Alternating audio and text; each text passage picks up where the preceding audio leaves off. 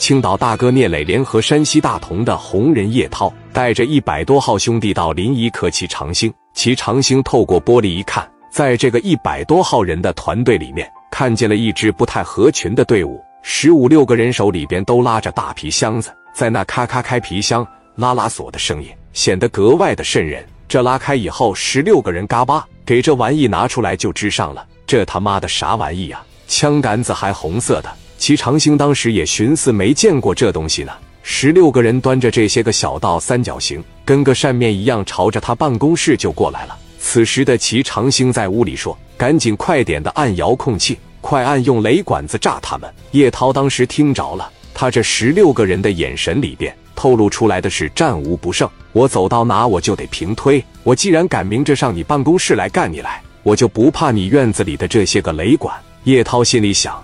你们按吧，老子把你们这些小逼崽子推完，老子就回山西老家享清福去。给我推他！十六个兄弟端着火推子，同时朝着他的办公室就过来了。这时候院子里的小雷管基本上在底下砰砰砰的就全响了。但是叶涛这边的兄弟特别会绕，绕着走，再加上脚上穿的这个高帮大铅头子鞋，基本上你对他就造不成什么伤害。人家把这个中心爆炸点我给他避开，我从边上我绕着走。聂磊的这帮兄弟是从东边绕着西边往办公室这家着就来了。十六个火推子到达了他的办公室外面，已经瞄准了他的窗框了。其长兴屋里的兄弟也是能拿五连子的拿五连子，没有五连子的拿着砍刀镐把。但是呢，为时已晚。叶涛说：“往前推。”这十六个火推子照着门框上喷出来冒着火星子的大火舌，扑通的一下子，卧槽他妈一大溜挨！一串子的大火球子奔着这门框、窗框就来了，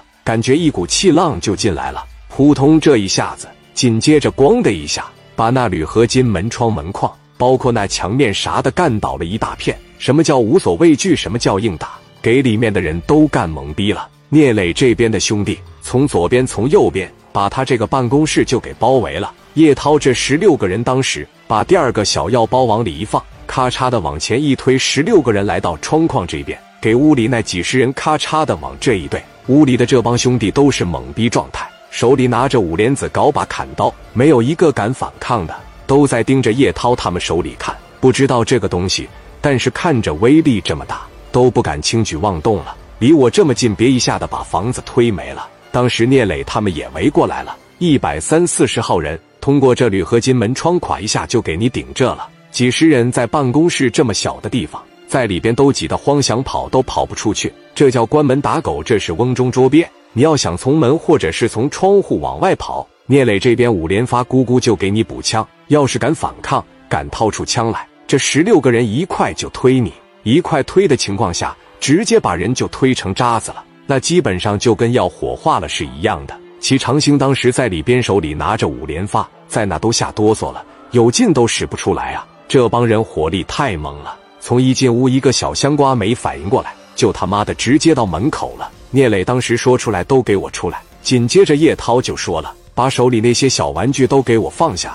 你们那破玩意连个鸟都打不死。”这俩人说话一个比一个硬，一个比一个狂。谁会玩雷管啊？走出来我看看来！气场拿捏的贼到位。他现在反抗只有死路一条了。其长兴的这边的弟兄也不是说都是孬种，有那么三个五个。有敢干的，不害怕。有个老弟就说了：“哥不行，咱跟他们干吧。”齐长兴说：“咱们技不如人，咱得认，没必要把自个的兄弟性命都搭上。咱打不过人家的时候，咱们就得学着怎么挨打。兄弟们，咱把枪放下。”手下的这些个弟兄就很不甘心的把手里的家伙事就放下了。这也就是当大哥为难的地方，谁也不想说认输。即使你当大哥的不想要命了，就想干。你也得考虑着你这帮兄弟，你不能不管不顾，把东西啪的一扔，给那个破门咔的一撕，就站到了聂磊的跟前，说到打不过就投降，绝对不丢人。我合计你得来，但是我没想到你来的这么快。跟聂磊说话的同时，